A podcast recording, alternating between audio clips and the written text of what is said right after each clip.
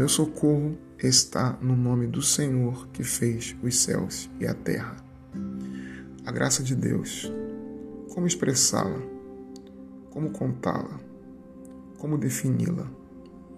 Por vezes definimos a graça como um favor imerecido de Deus, uma ação que acontece da parte de Deus em direção a nós, sem que nós tenhamos qualquer possibilidade de retribuir.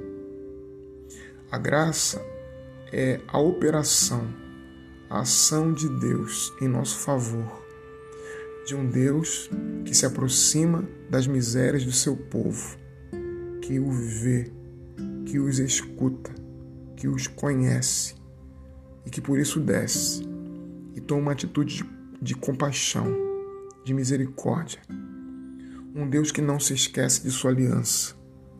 Um Deus que ama mais do que a mãe ama seu filho e que não abandona jamais. Um Deus que experimenta e que realiza a misericórdia, a ternura, a compaixão, o amor. Um amor que não é ato passado, que é uma ação atual, um acontecimento que se repete na história e em todos os tempos.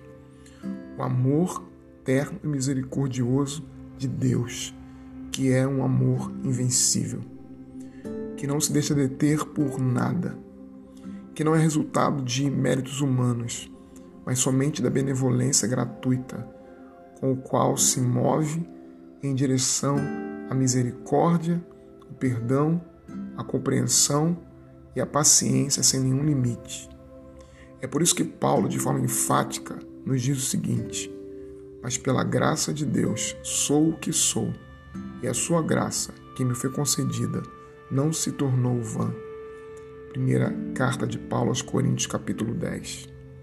E este amor de Deus não é uma prisão, um cárcere de proibições e ameaças, um cárcere de medos. O que regula a ação de Deus é o seu amor misericordioso.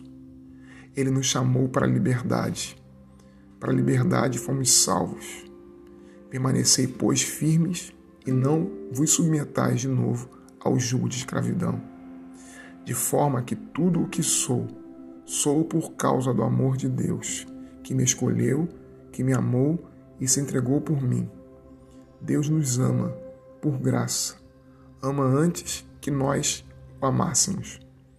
Nos aceita antes que nós o aceitássemos. E por isso tenho certeza de que o amor de Deus não é banalidade, é pura graça.